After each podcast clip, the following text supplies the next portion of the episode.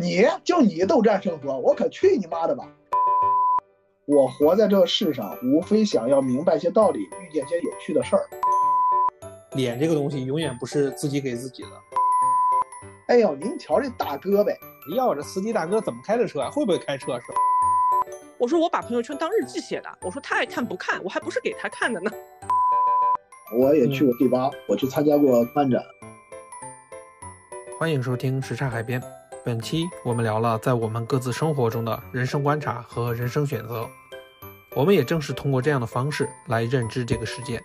本期主播豆瓣过气网红梅花牛、小米、老 A，请大家继续收听吧。我想问牛哥那个 A B B 的事情。哎，什么 A B B？哦，A B B 就是我的客户的名字，很多都是这个组合，就是 A B B 组合。我今天刚发现的，以前没有。所以你就觉得说，如果我如果谁身边有那种名字是 A B B 的，对你来说承担率比较高，是吗？可能是。比如说徐敏敏是吗？嗯，对。然后，然后当你今天说 A B B 这个事情的时候，我思考了一下，我周围那么多的朋友，那么多的同学，居然只有一个人是 A B B 的。哦，我今天啊，我今天把这事儿不光跟你们说了，我还在跟别的人说了。我说，我就说我发现这么一个情况，所以你看看你周围要有 A B B 的，你着重着重留意一下，给我介绍一下。然后，然后我跟几大概三四个人说了，说了以后，他们想了半天说，现在能有多少 A B B 的呀？没多少，你客户也太狭窄了吧？是吧？我我想了一圈，我而且翻了一下我的通讯录，我想了那么一大圈，只有一个。有一个是在一个单位做人力的，然后他那个在他那个集团里的那个通讯录里边搜了一下，嗯，一个都没有。你看，所以你说 A B B 这个组合好像现在的名字里头不太出现。嗯，对。但是我的客户能有三四四分之一，最少我觉得有四分之一，粗算一下是这个组合。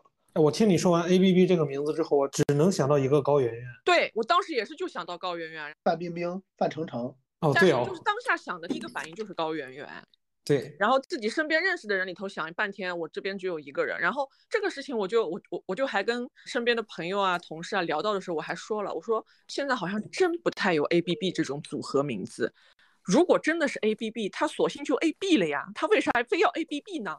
显得俏皮吗？叠字吗？哦，现在会说显得叠字俏皮，以前就会觉得说傻傻的。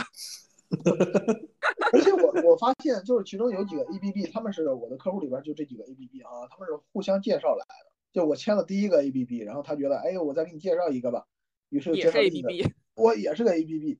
完了之后他又介绍第三个，哎，还是个 A B B。我说他们有什么组织吗？所以牛哥，你这个 A B B 的观察算是人间观察吗？当然算啊，我觉得算吧。你类似于这种好玩的观察还有哪些啊？怎么说呢？就是，其实你看，我其实一个不是一个八卦的人，但是我是一个爱观察的人。但是呢，我所谓的爱观察，可能我也观察不出特别核心的东西，我只是观察出有趣的东西。嗯，比如说呢？是这样，比如说我以前我上班的时候，坐地铁、坐公交车，我就是能开，有时候能开车的时候，我想要不今天就不开车了，我就反正我我定点上，我以前不做这个工作嘛，就是去上班去回来通勤嘛，我想那我就坐地铁、坐那个坐公交。然后路上一个多小时，我就不怎么看手机，我就观察车厢里边的人，就特别有意思。比如说，我曾经有一次上了地铁以后，大概过了那么几站，我家是潘家园上，就有一个大姐，一直举着个手机，举得特别高，因为特别挤嘛，手机举得特别高，开着那个功放，在那说说那个不行不行，我刚才没挤下去啊，我没挤下去，我得玩会儿，我得玩会儿，然后就跟人打电话嘛。结果那那边那个声音我们也能听到，就车厢里基本都能听到。就是说问说，哎，那你我那个包子呢？你还他妈吃包子呢？包子两站之前就挤掉了。就是这个，你这还不算八卦吗？我觉得挺八卦的呀。他他都塞到我耳朵里了，我不听也能听得到嘛。就是就是事儿特别有意思，就就这些事儿。所以那后来的话，你会主动的去选择这样的呃方式去观察一些你身边的人和事儿，是吗？对我甚至会主动去跟路边的人聊天儿，有没有哪些让你印象深刻的例子？呃，我曾经买一个烤红薯，在路边买一个烤红薯，等车的时候买一个烤红薯，嗯，因为要闲着没事儿嘛，拿烤红薯，我说多少钱一斤啊？他说多少钱一斤？我说这地儿能随便摆摊儿吗？然后他说不能啊，那当时城管管的比较凶哈，好多年前了。嗯不能啊，我们到时候就跑。我说你被抓过吗？他说他这卖红薯还没有被抓过，但他以前卖煎饼的时候被抓过。我说那你要被抓的话，你你你如果你看你有车，有那个你的材料，还有你的什么钱、什么钱包、什么乱七八糟这些东西，你如果带不走的话，你优先带哪个？他说先把钱带走，其次呢，把那个饼撑子，就上面那个圆圆的那个东西，嗯，呃那个东西我首先得抢走。那个值钱是吗？我对我当时对啊，我问出了跟你一样的问题。那个是他的家伙事儿。那不是不是家伙事，他说这个东西得养的，就是哦你看他不怎么他不怎么粘嘛，对不对？其实他每天在那儿刷油啊、做东西啊什么，时间长了他就不太粘了。但是你如果弄一个新的的话，重新弄成就是养成这个样子，其实要它就得挺费事儿。对 懂了，就是这个工具它用久了比较顺手。对，比较顺手。他说一般把钱把钱一揣，抱着个饼就跑。这是几年之前的一件事儿。这大饼子得多烫呀！那他有有手套啊啥的，可能是我这个我倒没有具体问了。呃，比如说还有就是我有一次下班在芍药居那个地方，那个在芍药居我就嗯溜达嘛，我去从公司出来，然后要去公交站坐车，我就走了一段，走了一段呢，在路上就碰上一个老头儿老太，就是天黑了，老头儿带着孙子玩儿，那个孙子拿着一个塑料的那个耙子，呃挥舞来挥舞去，那个爷爷呢就是后边拿着一个小短棍儿，就是可伺候着他玩儿。然后那孙子就喊说啊，我是天蓬元帅，我率领十万什么什么天河大军，乱七八糟说这些事儿。他就假扮自己是猪八戒嘛，我是天蓬元帅。然后呢，哎，指着他爷说你是什么？他爷手里拿着个棍儿嘛，挥舞了一下棍儿说，那我我是斗战胜佛，也就是说他是孙悟空嘛。就是他不应该说一个个你这个泼猴儿？不是，这孙子他是有高下之分的，在他心里，他认为猴儿比猪厉害，猴儿比猪好。然后他说了一句：“你就你斗战胜佛，我可去你妈的吧！”反正就是你想，就走在路上，就是观察这些事儿，就我觉得特别有意思。嗯那个我特别喜欢王小波说的一句话，叫是“我活在这个世上，无非想要明白一些道理，遇见一些有趣的事儿。”后来我把这个当成豆瓣签名，嗯呃，遇到一些有趣的事儿，我觉得我就愿意记录下来。有时候，当然有些就忘了，有些也没记。有觉得值得的，我就会记下来。嗯，那你觉得那个有趣的这些事儿，对于你来讲意味着啥呢？对于我来说，我觉得是其实是延长、丰富了我的生命吧。我始终觉得人的生命呢，人生到底是什么东西呢？呃，我认为人生其实是一个信息量。嗯就是说我比如我活一百年，其实是我有一百年的信息量，这样的话我是比较充实的。嗯，我的丰富程度取决于我记忆脑子里的东西的丰富程度。嗯嗯，所以呢，就是我会尽量的去丰富我的记忆。比如我和一个人同样活五十年，那他不记录这些事儿，他脑子里不记这些事儿，那他可能我觉得他的生命的长度或者丰富度其实就不如我。我活得短，但是我的丰富量长，那我这这辈子就活得很丰富。嗯也，就是。说，就假设你活了五十年，另外一个人活了一百年，但是他遇到的那些好玩的事儿远远没有你多，所以你的生命是比他更有质量的，对吧？我觉得他一定也会遇到有趣的事儿，但是他回头就忘了，他不记下来，嗯，他不在乎。嗯，我觉得那这个生命质量就不够不够高。我觉得，嗯，所以你不仅是在观察生活，那你还会把这些好玩的、有趣的这些事儿记录下来，是吧？呃，对我会愿意记录下来。嗯，那你豆瓣过气网红的那段经历，就是记录了这些好玩的事儿吗？呃，对，主要是因为记录这些事儿红起来的。最早是这样的，最早其实我是写日记的，嗯，断断续续的写，也没有一直坚持。我写日记的时候，那时候是我在本科的时候准备大三下学期准备考研，嗯然后呢就跟其他同学就一块儿上自习嘛。那上自习的时候，我就会记录，比如说做过什么梦，我可能会记下来。然后呢，遇到什么事儿，我会写到日记里边儿。大家很熟，他们就互相看日记，嗯，他们会看我的日记，我就会非常乐此不疲。他们就是嘲笑我说：“你一个来上自习的，拿出半天的时间来写日记，你这是要上自习复习吗？”就是我我会痴迷到这个程度，就上来上来一阵一上劲儿的话，我会痴迷到这个程度，会记这个事儿。嗯嗯然后那时候还有博客，我有时候会把这件事儿呢写到博客上，然后同学之间传阅。其实后来就是因为工作忙嘛，这个事儿就中断了，也没有太写日记。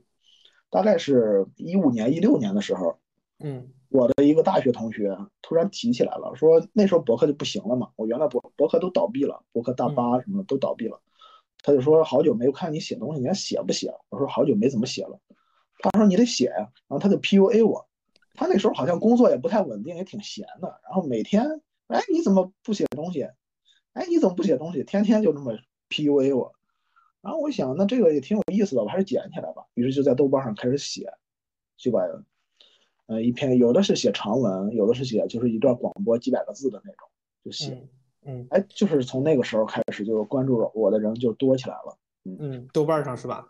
对对。嗯，小米，你平时在生活中会有类似的观察和记录吗？嗯，我不会很特意，我可能就是正好遇到啥了，然后就是会觉得有趣的进了公，就比如说像上班路上、地铁上什么的，遇到什么有趣的事情了，然后我到了公司，我就会跟同事去说一说。那其实这个事情吧，就我觉得每个人的度或者理解是不一样的，就是像牛哥刚刚说的那个卖红薯的那个。对，卖红薯是吧？卖红薯的那个那个事情，就是他跟我说的时候，我会觉得说，哦，我说他原来跑撒腿跑的时候，他要把那个饼带走，就是那个摊煎饼的饼带走。嗯，那对我来说，我就说，哎，这还挺有趣的。但是对有些人来说，他 get 不到那个点。有一句话不是说，世上没有无趣的东西，只有无趣的眼睛。就是可能这件事情它不一定那么有趣，但当牛哥看的时候，并且他一转述，我就觉得特有意思。但换一个人，或者说牛哥换一个人说，那个人 get 不到那个点，他就觉得这有啥可说的呢？对吧？对，确实是这样的。牛哥说完了之后，我第一反应就是那个人拿走了那个东西，要么很值钱，要么对他很有用。但是有用永远是排在第二位的。但是什么原因，其实很多人并不会去探究。对吧？因为你也不会没事跟人家聊这个。过气豆瓣网红的这个独特的视角还是很值得我们学习的。对，呃，我是觉得，呃，记录能力确实是一个能力，就是确实有人讲过，就是同样一件事，好像你说出来，呃，就是就是你写出来或者你说出来，好像是更有意思一些。这确实是我觉得是一个记录能力的问题。但是我是觉得吧，有些东西啊，原原本本的说出来，嗯。呃，可能原本没有那么有意思，但是当你的叙，当你加入一点点叙事技巧，这件事就会加倍有意思。嗯啊，我举一个例子，就是有一次我在等公交车的时候，然后呢是出于误会，就是排在我前面是一个老头儿，嗯，看着岁数很大，然后那公交车停下以后呢，这老头儿要也要要上车，他这个有马路牙子的，这老头儿往前一走，脚踩在马路牙子的边儿上，我就看他身子歪了一下，歪了一下，我想，哎呦，这老头儿，你要是摔了话那麻烦了，对不对？我就赶紧上去一步，我要搀他，结果我自己又没有站稳，嗯，然后呢，啪叽，我就五体投地摔到地上，我的脚在马路牙子上边，腿就摔到马路牙子下边，然后手是往前扑的，就扑到那个公交车那个那个门口那个台阶上了，就摔的巨惨，想着就疼。对，但是人家老头呢，其实人家没有说站的不稳，嗯，我那么一下把他吓了一跳，他还赶紧把我扶起来了，但是这么一弄呢。本来你想扶人家，换成别人来扶你。这老头没说，哎，你小伙子，你来碰瓷儿的吗？没有，我跟你讲，问题就在于那个司机那个眼神，那司机那个眼神就非常鄙视我，他跟老头抢。你说这种他也没有说出来，但那个眼神我能读懂，就是哦，他以为你要跟着老头争着上车。你跟老头争着上车，就那种，你说我鄙视是吧？我真是。我主动解释吧，不合适，就是人家没有说我，但是我又看懂人家这个意思了，我就极其尴尬。所以呢，就把这个事儿说出来呢，其实包括心理活动要讲清楚，包括这个事儿的发生的先后顺序要进行调整，然后说出来就就比较有意思。如果说你只是平铺直叙的讲啊，我就为了扶一老头我摔倒了，然后被别人误会成我是要跟老头抢，嗯，对吧？那这个事儿其实就好像就没有多大意思。哎，那如果是我听到这么一个事儿哈，我现在会有两种不一样的解读角度。一种呢，我会把它当成一个好玩的人的一个经历，不会去探究它背后的一些嗯本质也好，或者是其他方面的东西也好。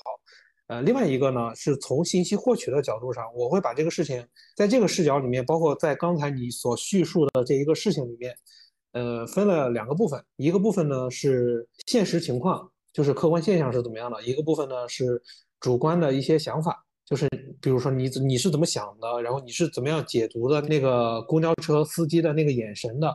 那恰恰好玩的地方是在于你的主观解读的那个部分是好玩的，但往往这个视角呢会把，如果你观察一个现象的话，会把那个事实掩盖掉。对，这是我现在呃比较清晰的一个感受。当然，因为咱俩就关系比较熟，所以你讲这个事情的时候，我就会想说，哎，这个事儿其实挺好玩的，就是一个事儿就过去了。但是如果说另外一个人给我描述同样的事情，我自然的就会切换到第二种思维，就是我会把它做一个分解，客观事实是什么，然后主观的一些自己的一些感受和想法是啥，然后他为什么会有这种想法和感受。其实这个是我我自己的对于观察人、观察事儿的一种角度。嗯，那那你这个好像有点特别的理理性，也不是理性，就特别的那种格式化。就是如果说像牛哥刚刚跟我描述的这个时候，嗯，我如果对他对司机的那个眼神理解产生了好奇，我仅仅是因为好奇，我会问你为啥就觉得人家的眼神是这个样子的呢？但我不会说我要换一个角度，我仅仅是好奇他当时为什么是这样的一个思考。嗯。接着小米的刚才的这个话往下讲，就是在自己特别闲暇的时候，我会做另外的角度的转换，就是我会把我自己带入到公交车司机的那个视角，看看，哎，我这个眼神到底是不是就是觉得，哎，这个这个年轻人不行，这个小伙子跟这个老头抢座，还自己摔了摔了个大马哈，他活该，会有这种想法，还是说有其他的一些想法？做完这个代入之后呢，也会从那个老头的角度上去看这个事儿是怎么样的一个事儿。因为本身呢，这个事情就是主要的一个心理过程。呃，牛哥刚开始做这个动作，他的动机是好的，但往往表现出来的时候，我们不知道他的真实动机是怎么样的。所以说，这是我自己的一个呃角度。呃，其实其实这个叙事本身它就带有一些主观视角的，就是我在记录一件事儿的时候，里边一定是有我的主观视角，包括我我解读老头的动作，或者解读司机的眼神，或者在其他事情上我的解读，就是一定是有我的主观视角的。这个主观视角呢，就是我因为我是唯一的信源，我们传播学上学上讲信源嘛，我是唯一的信源，就是其实对于事情这个事儿到底怎么发生的，司机到底怎么想的这件事儿，其实也没有什么具体答案。对，是的，因为咱们都不是司机嘛。嗯，对，所以你可以可以想，司机也也许可能是别的意思。嗯嗯，但是但是我是觉得，嗯，你可以展开想象，但是。但是你的想象和我的叙述来讲，哪个更贴近真实也不一定，这个也不好说。对，是的。这个是，我觉得这种事儿呢，其实它就是一些生活中的一个一个片段，嗯，瞬间的一件事儿。这件事儿呢，就是有意思的。我觉得他是这么想的，他是这么对我的，那这就存在我的记忆里，这就是我的生命中的信息的一部分，人生阅历的一部分。呃，我不是太纠结，我想的对不对什么之类的，我很少纠结这件事儿。刚才小米提到了，就是我所观察的一种方式，它其实是比较城市化的。我我这个我是承认的，因为我自己的时候，不管是观察人还是观察一些事儿，就是在我的体系里面，我看到的所有的事情，它背后都是人。呃，我们永远观察的永远只能是人，就是包括我们在工作当中说你工作不好，我来批评你了，我会跟你说一句啊，我这个事情是对事不对人啦。其实，在我的观念里面，我觉得这个是不对的。就是我们永远没有单纯的只针对某件事儿去做一些评判或者做一些讨论，它一定一定是针对于这个事儿背后的那个人进行了一些思考，还有进行了一些解读。这个事儿是人做的。我就举个简单的例子，比如说我之前的，呃，算是我的下属吧，他呢自己性格比较大大咧咧的，然后他自己也不是不是说那种特别的呃仔细认真的那种风格。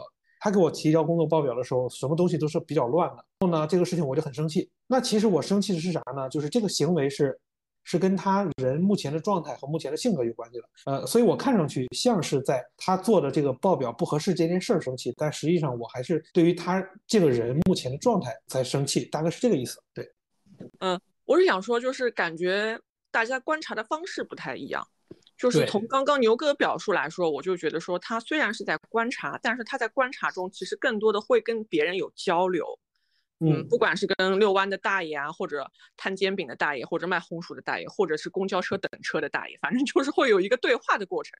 包括他每次跟我们描述的一个事情的时候，这个事件中也不会只是他自己一个独立的视角，他会跟别人产生一个交集，有一个沟通的过程。那我好像跟他是差不多类型的。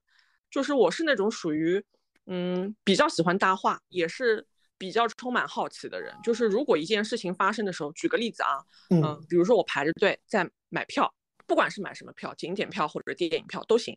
然后排在我后头的人，他如果对买票这件事情的操作流程不那么熟悉，那他可能会跟别人交流嘛，说，哎呀，这个票怎么买，怎么怎么的。我会忍不住的转头跟他说：“哎呀，你这应该怎么买？这样买应该更嗯便宜，怎么怎么怎么怎么的。”但是有些人可能就会是不同的一个情况，就是他只是静静的听着你在说买票这个事儿，他可能也知道你嗯买错了，但是他并不会指出或者并不会去跟这个人产生任何的沟通。所以我就觉得嗯说，观察的这个方式方法，可能每个人还是不一样的。我跟牛哥的好像相对类似一点，就是在这个过程中可能会跟对方有沟通，但嗯有些人可能只是默默的在观察。对，就是我就是那个有些人，啊，你就是那个默默观察。嗯，我就是那个有些人，而且我基本上观察的角度一定就是我在尽量我自己不参与的情况下，去观察一些他目前表现出来的一个呃行为习惯、一个情绪是怎么样的，进而由他目前表现出来的状态，然后进行倒推，他日常是不是这样，他发生了什么事儿导致他目前的这个状态，这个是我的一个观察视角。我我是觉得在观察的时候，确实有时候我会愿意进行干预，就是你完全的观察和你嗯和他产生互动，它可能会产生完不一样的全不一样的效果。嗯呃，就是有时候甚至比如我在打车的时候，我遇到很多有趣的出租车司机，嗯我就想观察他们。那那你不说话的话，他两个人在一个车里，他他能表现出啥来？对吧？嗯，是的我，就有时候跟他聊，你跟他聊，其实有时候采访，或者我当一个捧哏，遇上那些愿意讲的，我就当一个捧哏，嗯然后他就给我讲很多事儿。那这个我觉得这个观察就是需要干预才能得到更更更丰富的信息。对对对，这说明你们两个其实本质上还是呃愿意跟别人去沟通交流的这种性格。我觉得主要是有好奇心吧，就是也不是说特别愿意沟通。当然嗯两个人坐一块儿尴尬就不说话的时候，我也可以，但是我总觉得，哎，他一跑出租，他遇到什么事儿呢？出干出租出租车司机是一个，呃，是一个信息交流的中心啊，我是觉得。嗯我我就觉得打一次车不跟他聊一聊，我就觉得亏的。啊啊，呃，我就会问，哎，一边几点上工啊？几点收班啊？啊，一天挣多少钱啊？一天能跑多少油啊？成本是多少啊？啊，家在哪儿啊？我极少数的去主动的跟那个出租车的司机师傅交流，还是当时呃滴滴、快滴还有什么 Uber 刚进入到中国市场去拓展的时候，那个时候我为了做一些算是这种亲历者的调研，在打车的时候会跟他们聊，比如说你现在哎看你车开的挺好，这一天能跑多少钱啊？因为当时的那个平台补贴其实也是比较多嘛，打车比较便宜，就会问到这些问题，他们会给我一些及时的反馈。那我去拿到这个反馈之后，会了解目前的在这一块的新兴市场里面是一个具体是什么样的。但是剩下的大多数的时候是耳机一戴谁也不爱的那种状态。但是就像牛哥说的，你要是跟嗯、出租车司机啊，或者说比如说嗯、反正我在上海可能还稍微没有聊得这么起劲，但是我一旦离开了上海，跟所有的出租车司机我都会聊得很起劲，因为我会觉得说从他们身上我能获得一些信息，嗯，你期望通过这种方式获得哪些信息呢？就是哪儿有好玩的呀，然后呃哪些地方就是嗯、本地人比较爱去啊之类的，比如说嗯。像我去北京那个时嗯。候，呃石海边上不是有那种人力车嘛。嗯嗯，那我我去北京玩，我作为一个游客，我肯定会说啊，来都来了，人力车坐一下吧，嗯环个湖，我也不想自己走。那我坐在那个车上，按你的性格，可能就就是就是环一圈，可能也不跟别人搭话。但我嗯就在环一圈的时候，我跟人家搭了很多话，然后我就知道，嗯、人家以前那种老胡同里头的那种门口，不是那种石墩子嘛？嗯这石墩子是方的还是圆的？其实是有讲究的，你们知道吗？嗯，不知道。你展开说说。你俩都不知道呀？对，我们没有坐过那个环湖的人力车。我以我祖上以前不够阔，没有那种有石墩子的门是吧？没有四合院，嗯是那个师傅给我说的，但我也后来没有去考证过准确性。但我觉得他至少他的这个说法，在我这儿，我觉得听上去是成立的。嗯就他跟我说，那种四合院那种大门口以前都会有那种石墩子，一般嗯都会分方形和圆形。然后方形和圆形的区别就是看这家是文官还是武官。嗯，你们猜猜圆形和方形哪个是文官，哪个是武官？武官是方形，文官是圆形。为啥？武官是方形啊，对啊，为啥？呃，文官比较圆滑。我我觉得不会因为这个理由的，那肯定不会是这这个理由。真的骂自己了。对呀、谁会在他老子如果他那个圆的是别意文官圆滑，他不会在门口放那圆的石墩子啊。呃，我觉得是应该是外圆内方吧，应该是我呃不对，那我说反了刚才，我觉得五官是圆的，文官是方的，外嗯圆内方，我觉得是不是体现这个哲学，就处世哲学？那也没有这么哲学性。当时那个人力车的师傅是跟我说，圆的是五官，方的是文官，因为是圆的是古，方的是文书，哦，有道理。哦、是吧？是不是特别能嗯站得住？嗯虽然我最后没有去考证过，但我觉得就是这么回事儿。嗯，是的，你们有机会可以去看看，然后如果能考证的话，可以去考证一下他说的对不对。可以。这种奇奇怪怪的知识点还是挺好的。对，就这种奇怪的知识点，其实当你在就当你身在这个城市的时候，其实你不会那么想要去探究它。嗯但因为我正好是去北京玩，然后我又在车上跟人家聊了，然后那师傅又特别能聊，所以一路上除了这个文官和武官，还告诉我那一路上环湖哪几家是豪宅，哪几家是谁谁谁住着的。虽然我现在也已经不记得了。嗯其实我是觉得，嗯，像我们其实人生能走很多的地方，就是有些地方可能你走马观花的看过去之后呢，呃，多年以后未必能留下什么印象。为什么留不下印象呢？是因为这个地方给你留下的信息少，你可能就不太容易留下印象。如果你比如说你走过一条路的时候，在上面遇到一些事儿，或者跟人聊过，你有加深了这个地方的信息，那你以后可能就记得住，印象就会比较深。嗯我记得印象比较深的就是我以前在西城区，呃，现老老宣武区，就是刚工作时候住的一个一个胡同。嗯那个胡同北侧是另一条胡同，我我那个胡同我只走过一次，嗯，然后呢，走到那个地方饿了，就买点吃的。他那个，呃，就就煎饺，一个老太太在那卖煎饺。我在那儿，因为因为我拿着那东西不好再走了嘛，我就在那儿把他那煎饺吃完了，就十来个。一边吃我想那个跟问问他，我说你在这儿天天摆摊吗？他说是啊。我说那也不容易啊，岁数也不大，呃不小了。老太太说，哎呀，有什么办法呢？养儿子也没用，整天在家打游戏。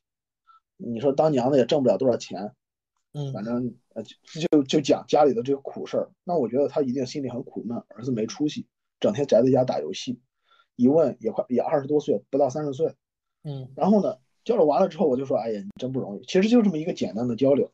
嗯但是呢，后来我搬走了，搬走了以后，每次我经过那附近的时候，我都能记起那个胡同。嗯就是这就是我觉得就是这个胡同给我了，我在对这个胡同有足够的多的信息和记忆，我才嗯会忘不掉它。生活还挺苦的。它包出来的那个饺子，在煎在做成煎饺之后，那个煎饺的味道会好吗？那个煎饺说实话挺咸的，我跟你讲，啊，所以是不是把眼泪包进去了。是不是把眼泪包进去了？我不知道。那确实挺苦的。那小米，你平时的话，那有没有其他的？你会对于你身边的一些人，比如说同事，比如说你们同行业的一些人，会有一些类似的观察吗？嗯，就平时如果是自己生活的观察，就是你一下子问的话，不一定能能那么系统的、突然的就讲出来。真的就嗯是随时遇到了，随时就跟身边的人说了，然后说完之后，这事儿可能也就过去了。嗯得到下一回可能发生差不多同样的事情，谁点起来了，人说，嗯哎，对，上回我也看到谁谁谁怎么怎么怎么样。才能嗯想起来，对吧？对，是的，就怎么说，就是如果说是我平时自己，比如说上下班呐、或者同事之间的观察，我可能就是更多的就是处于，的确是只是观察，不太干预的一个状态。嗯，只有离开了自己生活的地方，我就我就属于那种愿意跟人家搭话的人。就是去了一个稍微陌生一点的地方，我也是这样，去了外地，就是我会更加活跃的去跟人搭话，因为我觉得就是未知的东西比较多，好奇心相对也会比较强一些。嗯，那牛哥你一点都不内向，那你你还社恐？你你社恐个鬼啊！一点都不社恐，好吧？呃，其实我自己我觉得有时候怎么说呢，我性格有两面，有两面性，就是我一方面呢对人是充满好奇的，呃，但是呢，当我需要必须要跟他交流的时候，嗯我我我就觉得我自己无法控制这个节奏。就是我们在大街上，嗯比如你是一个路人，我我主动想了解你的话，我会愿意跟你聊。但是当我们俩坐到一起了，我觉得需要咱们沟通的时候，我压力就会比较大。嗯，哎，那你们两个就是在出去到一个新的地方去旅行的时候，去跟人进行这种互动，会消耗你们自身的能量吗？不会，不会是吧？对。那那我们最大的差别是我会。你会觉得这交流是个负担是吧？呃，我不会觉得交流是个负担，但是就对于我来讲，交流这个事情不难。但是我交流一两个人之后，我可能就会自己觉得会很累。嗯嗯，就像刚才我跟你们二位举到的那个例子，就是打车的那个那个滴滴还有 Uber，我是很我是抱着类似于这种工作调研的目的去跟司机沟通交流的。那个时候其实也是比较累的。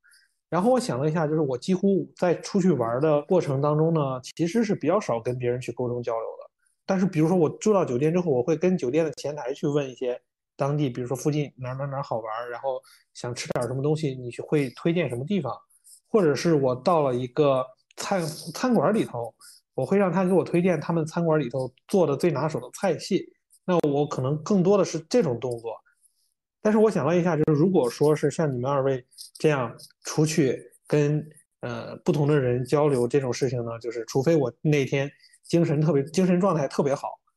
然后可能聊了三五个人，我就就泄气了，那个气就没有了，就需要重新调动能量。我是这种风格的。嗯哦，对对。哎，那我那你这么一说的话，我就想起一件事儿，也算是我的一个观察，我可以来问问你俩。嗯，你俩因为都已婚嘛，对吧？嗯，是的。如果这个没有，这个没什么好隐瞒的。去了一个陌生的地方旅游啊，或者什么的，然后你是跟你老婆同时在，然后这个时候可能需要问路。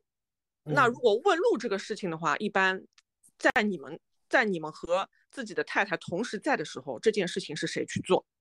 我去啊。牛哥呢？好像也是我去，我没有注意过这个事儿。好像一想，好像也是我去。哎，都是你俩去啊？嗯，不然呢？就是怎么会问你们这个事情呢？就是那前一阵子不是去丽江玩吗？然后在路上就。我和我妈走在后头，然后前头走了一对算是小情侣吧，应该是小情侣。然后就是我们要上那个山，然后丽江那边就是它路很小，然后上山的那个道有很多。我是开着导航的，所以我知道我走的这条路肯定是上山的路。但是走在我前面的那那那对小情侣，感觉是也有导航，但应该不是那种实时的，应该是比如说离线或者怎么样。所以走了一半的时候，男生。就问女生了，说你这个路对吗？怎么越走越偏，越走越不像是去山上的观景台的路？嗯，然后女生说应该是对的吧，刚刚看的地图就是这样子的。然后男生说，那你去问问前头，这路到底对不对？然后女生就找了路边一家小店，然后就去问了一个老板，说啊，这个我们要上那个观景平台，怎么走，怎么怎么的。然后老板就指着前头说，你们就顺着这个路往前。他说虽然比较小，但是是能上那个观景台的。然后女生问完就走了，走了之后。突然，她可能意识到了什么，她就问男生：“刚刚为啥是我去问路呢？居然你觉得不对，为啥不是你问呢？”男生说：“嗨，我抹不开面嘛。” 然后因为这个全 过程，我和我妈妈都在后头走着，然后我俩是都听到的。然后当那个男生说他抹不开脸去问这个事情的时候，我和我妈就在后头笑。然后我就问我妈：“我说，我说我爸以前是不是也这样啊？出去玩的时候都是你问路，都不他他都死死不去。”然后我妈就说：“哎，大部分男的都这样，都是死要面子。”我说：“对。”哎，我特别想知道，你跟你妈说这话的时候，就那个前头他们两个听到这话了吗？当然是走开的。哦，我现在想了一下，就是我们其实是这样的，就是我们不会刻意的去指定对方说这个路对不对啊？你去问个路吧。但好像我们两个出去的时候，基本上不太有这种情况出现，基本上就是谁方便去问路的时候，谁就主动去了。对，我是是这样。小米，你说这个情况呢，就是不好意思问路。其实我我好像以前有过这种情况，我我我我以前不好意思问路，但是我说不说不好是从什么时候开始就就突然就不在乎这些事儿了，突然就脸皮厚了。那肯定是那肯定是结婚之后。呃，这个说不好，但是我只记得我曾经不好意思问路，有过那有有过那个时间段是吧？对对对，而且是应该是在成年以后还有一段时间是不好意思问路的。哎，说起这个，我我想补充一点，就是虽然说现在我能够想起来的问路这个事儿，基本上就是能我去的话就我去，但是多数情况下，我跟我媳妇儿一块儿出去玩的时候，基本上都是她领路，因为我真的不知道方向，我不分啊我对我不分东西南北。然后我媳妇儿至今还会笑话我到现在的一个点，就是我们第一次去颐和园玩的时候，因为那个时候不是在上学嘛，导航也跟现在没法比也没有，对，对，那个导航跟现在没法比。但是我唯一能自豪的一点就是我会认地图，纸质的平面的那个地图，我拿那个东西我是会认的。但是我不认东西南北，我需要辨别方向，需要有一个很明确的指向，东西南北是啥。所以这就导致了，当我在城市里面的时候，能够确定我的大概位置的时候，我看地图是 OK 的。比如说去了故宫了，去到颐和园了，啊，尤其是第一次去颐和园的时候，我就进去之后，我连出来的门儿我都找不到。为啥呀？我也不分东西南北，像南方的好像都分不清东西南北，但是这样的。我看地图的时候，我是找标志性建筑物啊。我觉得要么你分得清东西南北，要么分得清左右。我觉得老爷有可能两个都分不清。不，左右我是分得清的。然后第一次那个去颐和园的时候，就是我进去之后，我我找路也找不到，门儿也不知道从哪儿出。但是我媳妇儿知道，她领我出去了。哦，对，所以他方向感比较好，然后也比也比较认路。那把话题拉回来继续聊。继续聊，就是我妈觉得说，大部分男的都抹不开那个脸去问路啊。但如果是我遇到这个事儿的话，我就会吐槽那个男的不行。对啊，因为因为你为啥会吐槽呢？因为你问路啊。呃，倒也不是，因为他完全在撇清了自己在这个事情里面的自己的那个责任。哎，倒那我倒不嗯是这么觉得，嗯就是就刚才那个话题的时候，就是虽然我们都觉得说，嗯，很多男的可能都是因为拉不下那个脸或者不好意思去问路，觉得说好像有点嗯害羞或者不好意思让另一半去问路，但是很多男的连这个不好意思这个事他都不愿意承认。就是他可能会找个别的理由，但至少这个男生他是直接说了，我就是因为，呃，拉不下那个脸，所以我不去问。他没有找别的借口，他的确，的，在我的理解啊，如果嗯是你的话，你可能又说，哎，那你怎么知道他这个角度是这样子的？但是当下我我和我妈都认为那个男生至少是还算诚实的承认了自己是拉不下那个脸，嗯，那可能还没有遭受过社会的毒打。有可能。我现在，因为我现在的观点就是，脸这个东西永远不是自己给自己的。嗯，同意。嗯，脸这个东西是我自己先把脸扔地上，咔咔咔跺两脚，然后别人把这个脸拿起来给你。这么深刻的吗？突然深刻了一下。对啊，那所以我在如果是我路上遇到这么一个事儿的话，单纯女生去问路，我觉得这个事情还是 OK 的。但是男生前面在吐槽你这个路对不对啊？我觉得正常，如果是我的话，我会拿出自己的手机来再导一遍看看不不不，他问的是你这个路对不对，他不是问导航。啊，你这个路对不对？那就等于说还是在质疑这个这个女生的这个导航的路径对不对嘛？嗯，是的，是的。啊，我这个事儿，我我好像不会想那么多。就比如说，我跟小米，我像小米一样，比如遇上路上遇上这么一个情况哈，看到了，看到了，觉得这事儿有意思，然后呢，我可能就会写到日记里，或者是记录下来，或怎样。嗯，但是我很少会考虑说，就是背后的这些逻辑啊什么的。我主要是我我比较喜欢观察现象，比如说我曾经坐公交车，就是我我比较喜欢观察一些市民的一些反应和，小老百姓的一些反应。嗯。我们坐公交车，然后呢，突然司机来了一个急刹车，啊，这时候大家全都晃嘛，然后呢，结果就有两个老太太也被晃往前晃，但是呢，他们旁边有一个小伙子，嗯。那哥肌肉极其发达，然后抓住了那个，他都站着嘛，抓住那个那个车上那个栏杆儿，就硬生生把这老太太给撑住了，两个老太太都被他撑住了，就挡住了，就没有摔倒。这俩老太太，哎呦，他说，哎，小伙子身体真棒，你看你，他他说话，他有他有北京的特色，他说，哎呦，您瞧这大胳膊，那么大粗，哥呗，大哥呗，肯定是 练过的吧？然后嗯小小伙子很很腼腆嘛，脸红红的，然后就嗯就也也就不怎么说话。嗯结果这俩老太太就议论起来了，另一个就说他肯定练过，然后这个就说肯定练过吧，你练过武术吧？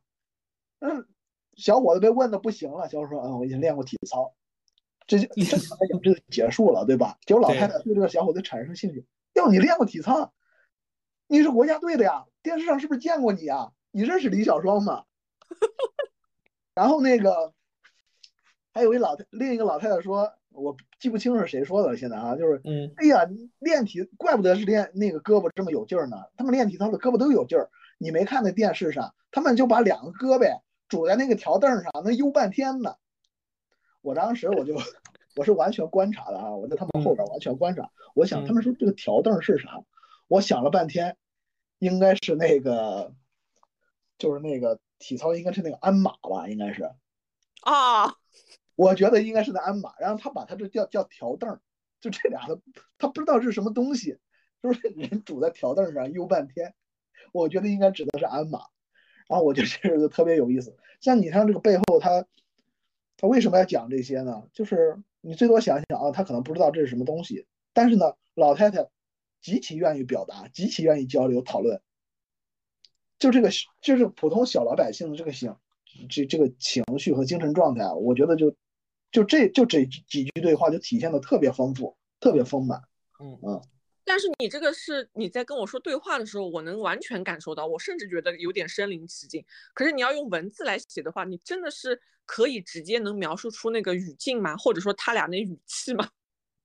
那是可以描绘出来的，对，应该是可以的，啊，是可以的。嗯，然后我说一下我的感受，就是我刚才牛哥说这一段的时候，我也是身临其境的，但是我的感受就是我会觉得说不上来是不舒服，还是还是哪里不得劲儿，反正。因为什么呢？就这两个北京大妈的这两个人的性格，就明显是属于那种外交家性质的人格啊。他们性格本身如此，他们你就看所有的话题里头，他们跳跃的话题的跳跃的那个频率是特别快的。然后我跟这种人相处，实际上我自己的压力是特别大的。嗯，对。所以我不，所以如果我遇到这个事儿的时候，其实我不会觉得很好玩儿，我会觉得，嗯，心里头有点膈膈应应的。就是如果我会。甚至有的时候会带入说，哎，假设我是这个这个这个男士，我可能会觉得说很窘迫，是吗？对，特别窘迫，特别难堪。嗯，其实那个小伙子确实也是不知道该说啥好，呃，就腼腆的站在那儿。对，确实是这样的。嗯，所以呢，从这个角度上，我更愿意做一个纯粹的观察者。就如果让我去呃干预这个事儿，其实你说硬着头皮能干预吗？能干预，就所有的话也都能接。哪怕你旁边做个捧哏也挺好，对吧？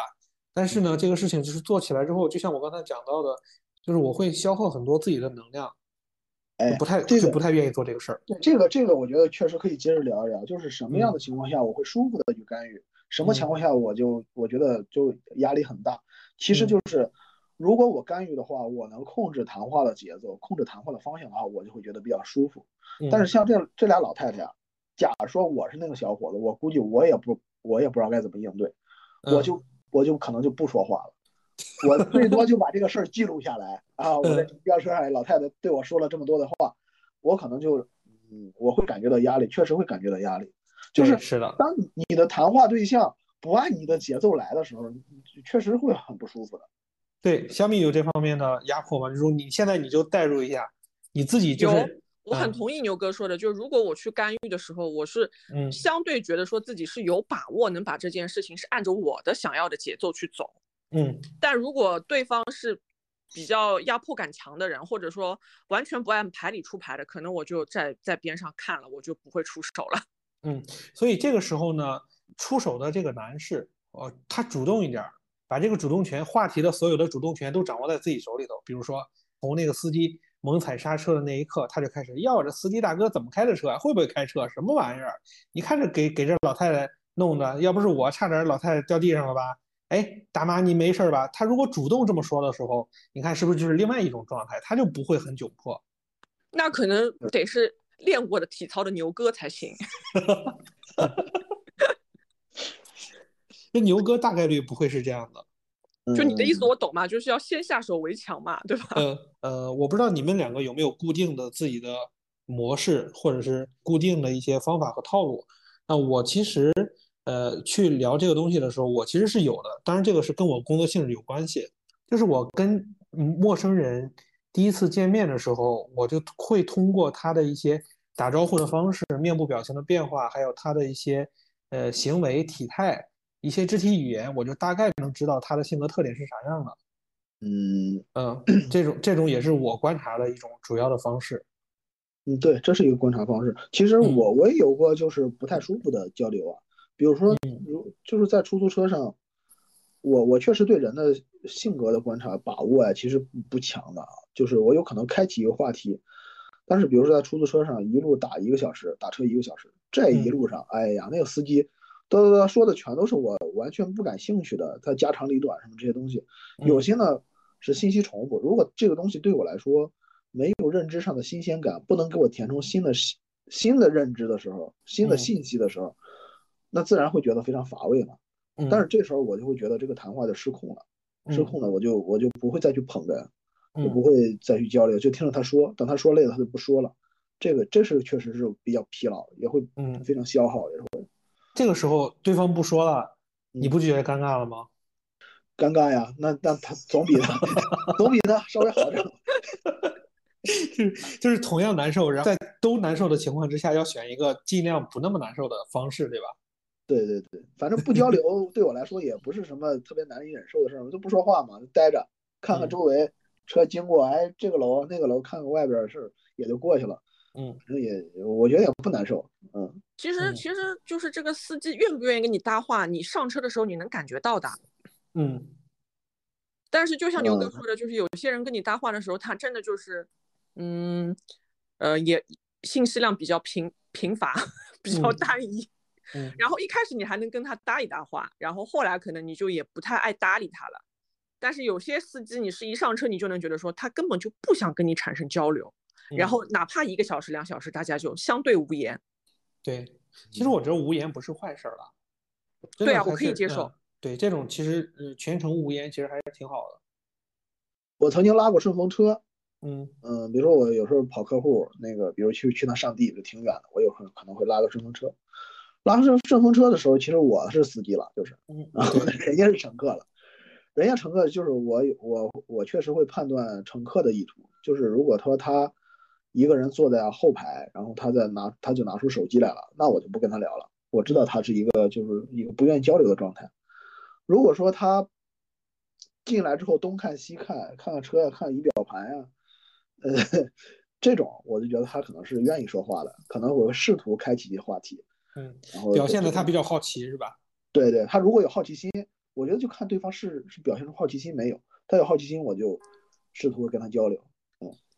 嗯，呃，你让我想起了那个我上一次小 A 甲流的时候，我带他从医院里头打车回来，跟那个司机师傅聊了一路。那司机师傅真的是，他但凡有你刚才的这种眼力劲儿，他都不会跟我聊聊一路。我都 我都拿出手机来。你小 A 在我身上睡着了嘛？我都拿出手机来准备开始看手机了，当时也没戴耳机就看手机了。他那跟我那就开始聊，因为当时我们去的那个儿研所是从东门，不是老是堵车嘛？一般打车从那个从那个北门打车是比较方便打的。然后从我打上车上车之后，司机师傅就开始说：“哎，一看你这个从北门打车就会打。”我说：“怎么呢？”他说：“你要知道，在那个东门打车呀，你的孩子特别多，还堵。”还不让停车，他就开始开始他的话题了，就从堵车一直聊，然后聊到看病的医院，聊到那个新冠，聊到他身边的亲朋好友在新冠当中的一些一些症状，还有身边那些去了医院没救活的人，还有经历的那些乱七八糟的一些事儿，到最后聊的他闺女就是高考要考哪几个学校，北京哪哪个区的那个教育资源好，就这么一路给我聊的，我的天！那我聊的可累了，你并没有当捧哏，但是他说成单口单口是吧？那为我为了缓解他的尴尬，我还是做了一个很好的捧哏的角色，下车没给我累死。对你来说有一个很大的消耗。对。哎，真的是啊，嚯，对呀，去你的吧！所以基本上像我自己的这种观察，可能会趋于枯燥。疫情之前的时候，大家都不戴口罩嘛，我还试着做了一个。其实算是我自己技能上的补充，我会试着在地铁上的时候观察每一个人的表情的变化，他是困了玩手机了，脸上是不是笑啊？然后下班的路上，这个人是在干嘛？这个人是打电话的时候语气是比较着急的，有没有皱眉头？等等等等这些东西我都会观察。嗯，哦，是这样，我我我觉得就是就观察观察这件事儿呢。呃，观察是一部分，我觉得重要的是记录下来，因为你靠不是靠脑子记录下来，而是你真的写下来，或者是录下来，或者是总之是有载体的那种记录下来。嗯，呃，因因为你你的记忆，说实话，说现在年龄也大了，老忘事儿，就是时间长了，如果你不去触发这个记忆，你这个事儿就跟没发生一样。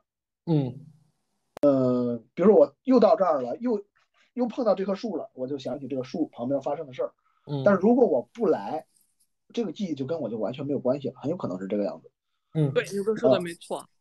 我觉得牛哥，我跟你最大的不一样是，你是在记这个好玩的这些事儿，然后把它当做你生命当中的一些有质量的部分融入到你自己的生命里面。但是我不是，我所有的观察一定是基于，要么是基于习惯，要么是基于就是，比如说我刚才说的，在地铁上去观察人的一些表情也好，要么是在验证和丰富我自己的技能点。就这个是我是我观察的一个呃背后的一个动力或者是一个目标吧。对，咱俩的目标可能不太一样。对，就目标设定的不一样。呃，另外就是我就是观察的，如果有有趣的事儿，我是愿意，呃，一是我想记下来，第二个就是是，我我我把它讲出来，讲出来呢，其实是另一种互动，就是比如说在群里边儿，我会讲，比如说当时发生的事儿，我立刻就记录下来，然后发到群里，或者是嗯发到朋友圈里，或者是发在豆瓣上都有可能。然后呢，就是产生可以产生互动，我是觉得这个有意思的事儿，呃，让别人看到之后呢，呃看看别人是什么反应。对，对，是的，我呃就就比较有意思。另外就是，呃，当你一条条记录下来之后，呃，我我前两天做了一个动作，就是咱们不是有一群嘛，我嗯我其实在这群里现在算来应该有一年多了，嗯一年多呢，我我其实我后来想想，在这个群里我讲过好多就是遇到的事儿、做过的梦、遇到的事儿，讲了很多。然后我突然那天，呃，我突然想，哎，我到底讲了些啥？脑子里一想，其实想不起来。嗯，然后我就点自己曾经发过的言，一条一条看下去，哎，慢慢就回忆起来了。嗯就是就是再看到我当年发的言，就好像我第一次看到这件事儿一样，哎，就自己乐了乐一乐，就笑一笑。嗯，嗯，这个其实特别好。我我现在是有在有意识的增加这方面的一个一个动作。嗯呃，比如说平时小 A 在家的时候会有一些好玩的事儿，我当时我会尽量的把它用比较好玩的方式把它记录下来。我现在会这样做。就是因为我我我觉得还是咱们的就是目标不太一样，就是我是希望通过这些方式来增加我的生命的丰富度。嗯那么怎么增增加呢？就是如果不记录下来，它就增加不了。嗯，所以呢，我会记，然后记东西记到载体上。然后我其实我现在会想，会会拿起，比如说我二十年前写的日记，然后翻翻了以后，我觉得，哎呀，这个事儿当时是这样的，然后又重新 复习了一遍。嗯复习一遍，我就觉得我生命原本是原本是厚的，随着时间要消磨薄了。然后我再一复习，他又后悔来了，嗯。就就有这种感觉。对我虽然说现在增加了这个记录自己好玩事儿的这么一个动作，但本质上其实还是因为，就是我我会想说，因为现在不管是做播客也好，或者是做一些其他的一些工作也好，我自己的固定的模式，通过这种模式去输出和表达的时候，它可表达的那个内容、可展现的内容其实是比较单薄的，甚至是比较单一的。那我可能把方法论、把很底层的东西讲完了之后，我就我就没得讲了。我是通过这种方式去训练自己，一方面记录和观察更多的这些好玩的事儿，另外一方面我能够把这些事情很有趣的表达出来，这个是我的目的。所以从这个角度上，我还是就本质上还是我在锻炼自己的技能，嗯就跟牛哥还是不一样。嗯小米呢有什么想法吗？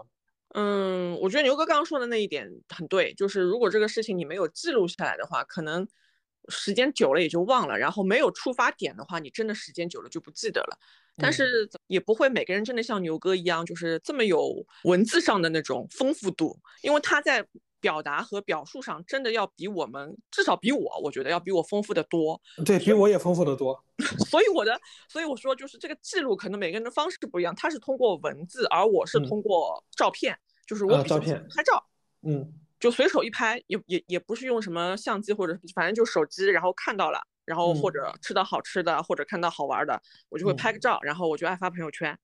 然后我记得有一阵子就是发生过一个这个事情，嗯，当时处于要不要结婚、要不要脱单的焦虑期，嗯然后家里人会猛地给我安排相亲，嗯。然后其中应该是有两三个人同时跟家里的那个介绍人，就是长辈给的反馈就是，他们看了我的朋友圈，觉得嗯。我养不起，嗯，太精致是吧？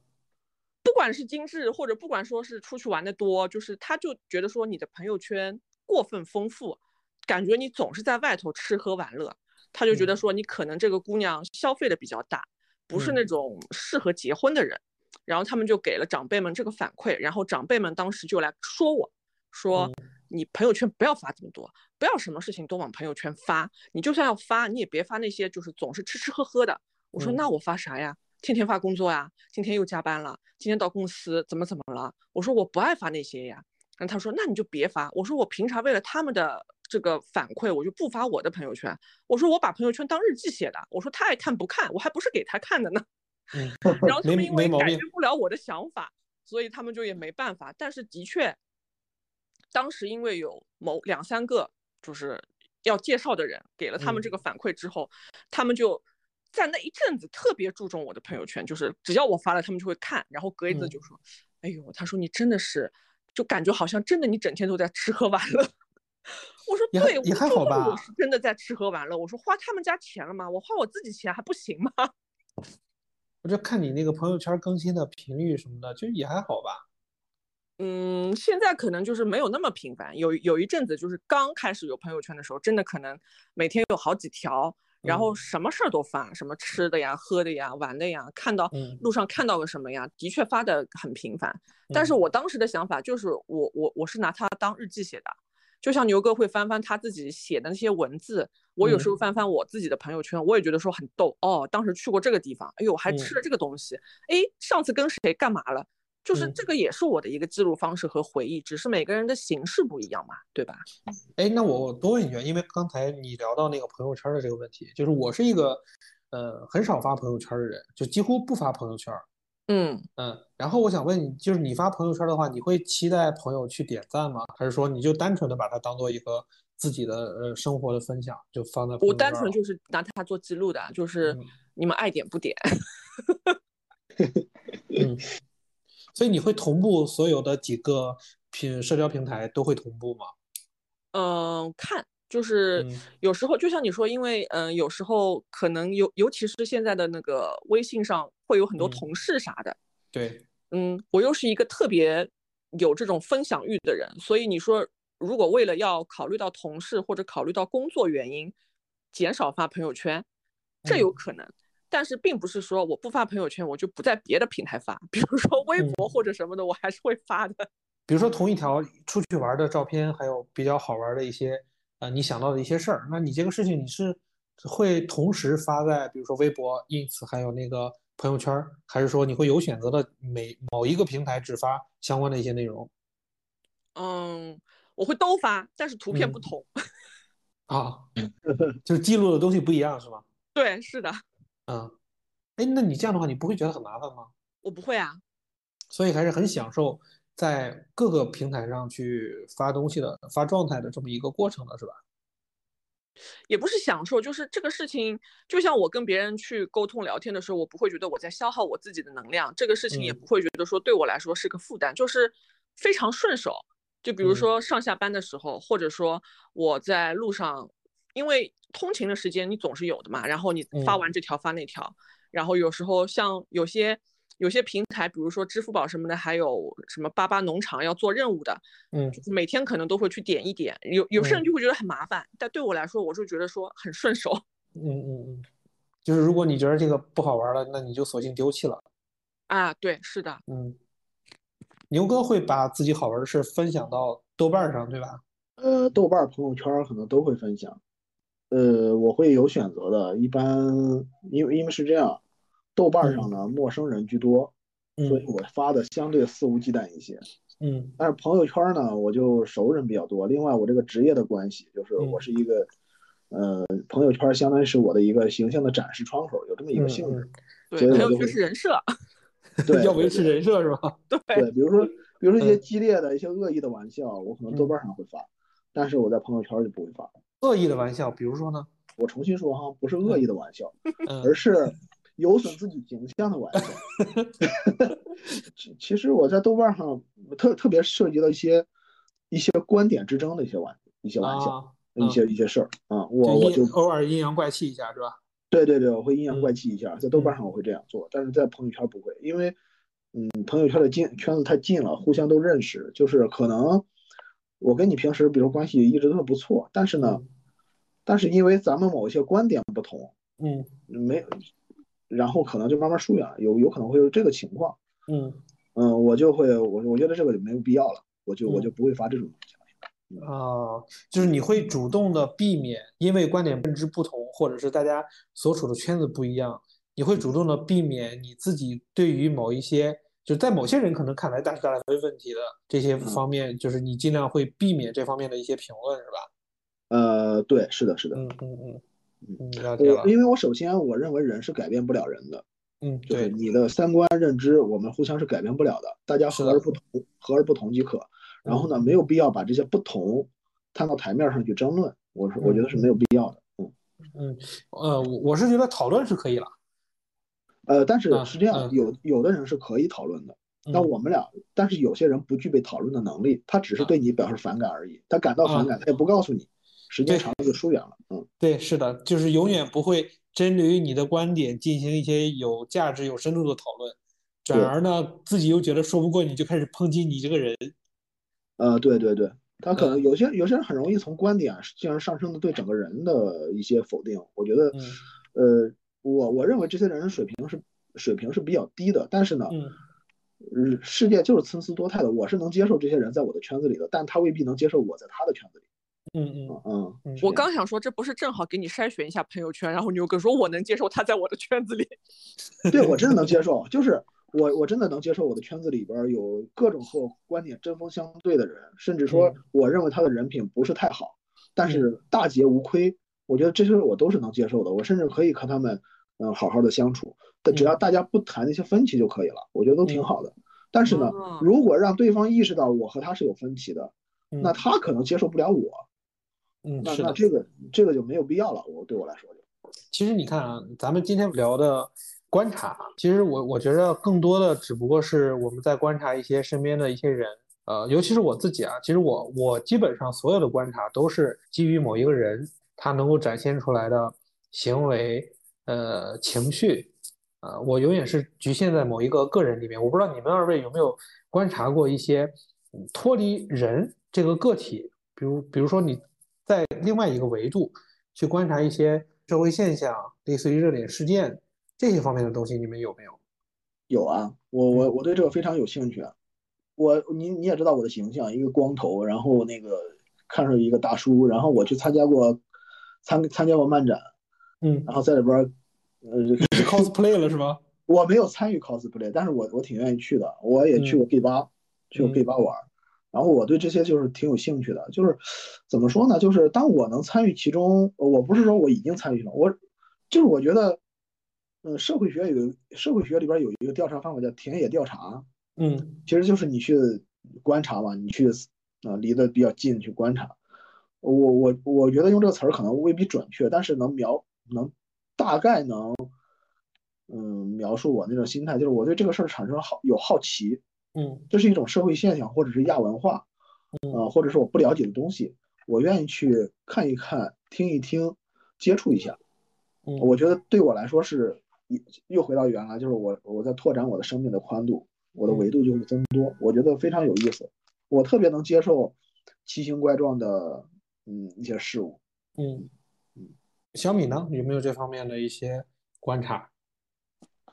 嗯，没有特别具体吧，但是反正我是一个比较充满好奇心的人，就是，嗯，一件事情或者一个事、一个人，不管你对他的评价是怎么样，但凡我对他产生了好奇，我可能会是自己想要去探究一下。比如说你嗯说啊，某某地方不有趣、不好玩，你别去，我会跟你说啊，那我得去了才知道，嗯嗯嗯啊，就这样子的一个状态。我我我是觉得驱使你做这些观察动作或者记录的一个本源，其实我觉得还不是说从从你的 三个世界观上讲，我要拓展生命的宽度维度之类，我觉得这些还还不是根本的，我觉得根本的还是好奇心。嗯，对，就看你好奇心到哪个程度。对，我觉得人有好奇心是非常重要的。嗯嗯，就是你是心里是十万个为什么，那你自然就会迎来非常精彩的人生。我现在其实我挺羡慕那些就是不但有好奇心，而且愿意为好奇心付诸实践的人。那些人呢，他可能不只是观察，而是真的深深度参与了。我今天去搞个这个，明天去搞个那个，我我挺羡慕这种人的。他不只是观察，你不也是参与了很多吗？比如说去过漫展，参与了像什么去了 gay 吧，是吧？哎呀，我跟你讲，如果说真的说是好奇心重的那些人，他不是去看漫展，他是去嗯 cosplay，、嗯，他是真的去参与其中的嗯，啊。我我我就挺挺羡慕那些人的。牛哥嗯现在就是处于进入那个圈子，近距离观察一下，看看哎这个展到底有怎么样的有趣。哎，对对对，是。你说要不观察人，观察事儿吧？我最近观察了一个事儿，嗯就是坐飞机的时候，一般都会提醒你说要打开遮光板，收起小桌板，嗯，对吧？对，收起小桌板我可以理解，他就怕万一出什么问题，有有撞击，比较容易受伤。那为什嗯么必须要打开遮光板呢？打开遮光板，收起小桌板。啊，那我理解是这样的，在这个情况下，可能飞机会发生颠簸，出现危险。出现危险的情况下呢，呃，如果你把这个窗户打开，当旁边有另一架飞机飞过的时候，他会注意到里边这些乘客可能精神就是表情不太正常，然后去救你。这个这个思路其实牛哥是对的，的确是对的，就是因为你想，如果飞机失事的话，就是不管是起降，它为什么一定要你打开遮光板？就是因为大部分情况下，可能起降的时候最容易产生这种意外。然嗯后，如果产生意外的话，机舱内又肯定是断电的状态。因为当时我在飞机上看听到了这个广播，我突然对这个产生了兴趣，我就想说，为啥要打开遮光板呢？我就跟朋友们讨论了一下，然后在这个讨论的过程中，我们还去百度了一下，然后就嗯知道它其实就是因为一旦飞机发生故障，大部分情况是处于断电状态。然后不管你是嗯、呃发生故障或者发生事故在海面上还是在陆地，断电了之后，你如果这个遮光板就是这个小窗户是关着的，嗯外头想救你的人根本不知道机舱内的情况。啊，只有打开了之后，外头可以通过它外面的光照来知道你舱内的情况，怎么样实施救援，或者从哪个方向可以进去，这个样子，嗯对吧？就是类似这样子的情况，我就觉得说，嗯嗯，因为我听到了这个提示，然后我就产生了好奇，我就想说，为啥要打开遮光板呢？这打不打开的也不影响你开飞机啊，对不对？嗯然后就去讨论了一下，进而又去探究了一番，找到了一个答案。所以你们的这种像牛哥可能是有意识的在记录，有意识的在观察在记录。那小米的话，更多的好像是因为遇到了某一些事件，然后激发了你的好奇心，从而去观察。你觉得你们二位觉得观察这个事情对于你们，呃，除了刚才咱们提到的那些真正带给你们的生活里面的改变，啊，具体有如果有的话，具体是哪些方面的改变？就有可能是改变了你的一些呃看法，或者是你的一些认知，就等等这个方面有没有可以聊的？嗯，我觉得有时候观察到一些事儿会触发一些反思的。嗯，比如说是这样的，嗯嗯，这这涉及到一个一个一个性性别议题，就是我作为一个男性，从小到大嗯接受的都是一些惯性的一些教育或者影响，就是意识不到作为一个男性在社会上是占便宜的。嗯这个这这个其实如果你不去反思的话，其实很难意识到这个问题。嗯然后呢，但是如果你不去观察周围的事情，你一直会固守的认为就接受这套东西。嗯但是呢，时间长了，后来我一直知道，嗯，直到上大学，我其实好像还是一个就是就那种人。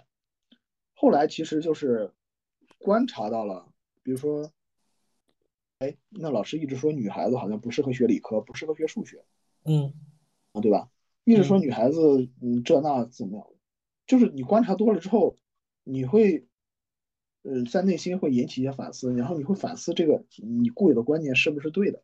嗯这个情况下会可能会有一点点松动。嗯当有一点松动的时候，你可能会继续更有意识的去观察相关的事儿。比如说，你去豆瓣儿的劝分组，你去你去看啊，他们都在吵什么？很多都是都是什么什么？呃为什么是婆媳关系有问题？嗯那是男性男性在中间缺位嘛？那男性嗯为什么缺位？是 因为男性不操这个心啊，对对吧？就是嗯此处应该有掌声。特别好，这些事儿呢，其实你是通过不停的一个一个的案例，观察一次一件一件的事儿，一个一个的小例子，然后累积出了一个一个力量，这个力量来质疑你原本的认知，然后让你形成新的认知。我觉得这是这是我觉得，嗯，这是当你要改变怎么改变呢？就是当你有充足的正和反的力量的信息汇集到一起，才会让你的观念发生改变。嗯，我觉得观察就是在积攒正和反的信息。嗯，我我另外还就是呃，微博的热搜学，我不知道你们你们清楚不清楚？这是要就是就是当一个新闻事件发生的时候。微博上的热搜会频繁的、频繁的变动，嗯，这个可能说起来就有点有点敏感了，因为我观察的往往都是社会事件或者政治事件啊，嗯。嗯，就是微博会控制话题的走向，比如当发生一个敏感的政治事件的时候，他不想让这个政治事件产生过大过大的热度，嗯，那他会把它降热搜，嗯，然后呢，有一年有一次好像因为什么热搜把林俊杰一个非常小的事儿推到了热搜第一。嗯。这件事其实没有没有任何的，没有任何的话题性，他根本就不配当第一，但是他把他推到第一，故意推到第一，让你去讨论这件事儿。嗯，啊，是为了转，是为了转移对于原本原本的那个话题热度的视线，对吧？对，然后呢，原本那个话题因为敏感嘛，就被禁掉了。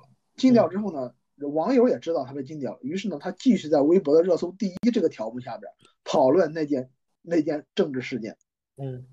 于是林俊杰的这个热搜就变成了里边的内容就全部不是在讨论林俊杰，嗯，而是在讨论其他的事情，嗯，就是这种就是大众舆论和呃舆论平台他们之间的相互控制，以及在这个之上，在这个舆论平台和大众舆论之上的那个呃看不见的手或者大房间里的大象，嗯，它这个机制的运作就非常清楚了，嗯，就非常有意思。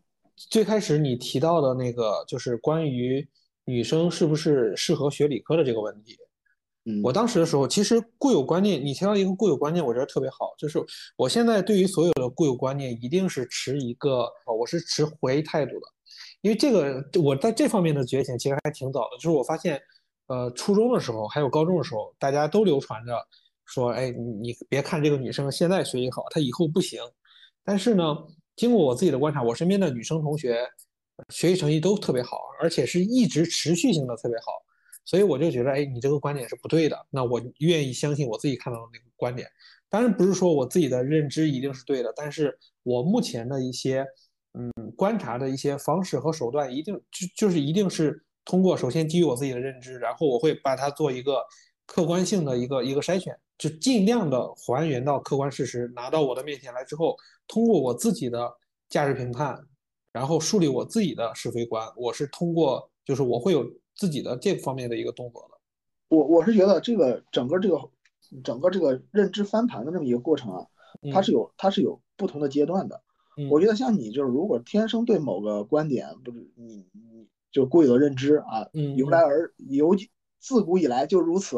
就比如这个观点产生怀疑，嗯，这其实我认为这是第二个阶段了。但第一个阶段往往我们意识不到，也就是说我们其实对其他的某些固有的认知，我们观察到了和它相反的东西，嗯，然后一点一点的来撬动这套逻辑，嗯，然后呢，当这个逻辑撬松了之后，你可能已经不自觉的撬动了一到两个逻辑，一些逻辑了，嗯，当你遇到后面的逻辑的时候。你就不再相信了，你就会持怀疑。我要找依据，我要问一个为什么。我觉得这是第二个阶段。嗯，啊，小米呢？嗯，首先我觉得说牛哥说的那个观察就是一个反思的过程，肯定肯定在我这儿也是成立的。嗯，因为是在我这里，我觉得第一来说，观察对我来说就是有一个有趣，带给我一个有趣和好奇，然后好奇了之后我会有思考。嗯，然后有思考的时候，你就会发生可能有时候会有不一样的观点。那出现这个不同观点和不同状态，让你让让你知道了之后，你就会去，嗯，不管是跟人讨论也好，或者自己反思也好，总是有这么一个过程。然后最后可能会有一个求同存异之类的。就是在我来说，就是我能看到不同的情况和不同的状态，然后每个人不同的反应。所以对我来说，嗯，它带给我的就是一个是乐趣，一个是自己的不断思考。嗯，挺棒的。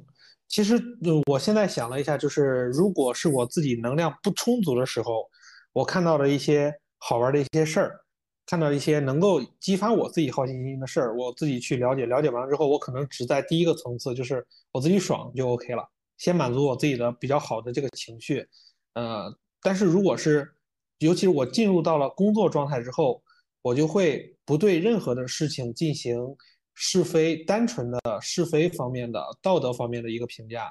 观察了这么多之后，我会发现一个很严重的问题，就是我们看到的永远都是别人愿意让我们看到的那个那个方面，哪怕是客观事实也是如此的。所以，我们永远都会面临着信息的缺失。那在信息缺失的情况下，你去在自己认知的范围里面去评价这个事儿，就永远不会做到一个特别客观或者特别好的这么一个评价的一个体系出来。对啊，就是就像你说的，就是别人看到的都是想让想让你看到的。就好比朋友圈看到的人设，牛哥朋友圈看到的人设，是他立给我们看到的，但实际上是什么样子的，其实还是得多接触、多思考，然后就是，也不是说这是一个必须要去做的事情。当然，如果你觉得说对你来说是有趣和没有负担的，就更好。嗯，牛哥，那你作为今天的 ending，这个话题也是你选的，你有什么最后想要说的吗？咱就简短的三五句话。呃，我是觉得对世界和对人的好奇心，嗯，是驱动你把自己人生过得更丰富、呃更更丰富的那么一个原动力。我是觉得，嗯嗯嗯，呃，通过这个好奇心，你可能会遇到更有趣的事儿，从而增加你的生命的厚度和广度和维度。嗯，然后呢，或者说你改变了一些固有的认知，嗯。嗯，而这个固有的认知是一些火苗。嗯，就是它可能改变你自己，然后你可能再去影响更多的人，所以就是好奇心带来了更多的信息，大量的信息，大量的信息去丰富你的认知，嗯，呃，更多的信息丰富你的认知，然后呢，你认知，嗯，更丰富了以后，你你的人生就更有意义，我是觉得，嗯，好，小米呢也是三五句话。你让我在牛哥后头说三五句话，他利益那么高，来吧。我三五句话就是保持好奇心，世界才会更有趣。啊，这这是这不才两句吗？对，那就两句吧。你知道我是摆烂的态度吗？可以。所以呢，我的一句话就是我，呃，尽量保持更多的好奇心，然后让这个星星之火可以燎原。好吧，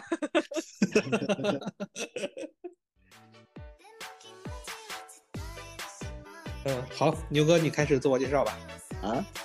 对呀。哦，牛哥这反应跟我上回一模一样。对。呃，这个自我介绍应该是什么格式来？没有格。哎，小米，你你上次怎么自我介绍的？牛哥这个问题也是我上回问老爷的，他他突然让我自我介绍，我说你上回怎么介绍的？呃，大家好，我是豆瓣的过气网红梅花牛。我比较喜欢的一句话是：我活在世上，无非想要明白些道理，遇见些有趣的事儿。所以我觉得我和我的形象可能是一个暗搓搓的躲在角落里，或者大隐隐于熙熙攘攘人群的一个。你这个太长了，重新说一遍来。哎，大家好，我是 豆瓣的过气网红梅花牛。呃，我觉得。哎，大家好，我是豆瓣的过气网梅花牛。我觉得呀，人啊就得有好奇心，有趣，有幽默感。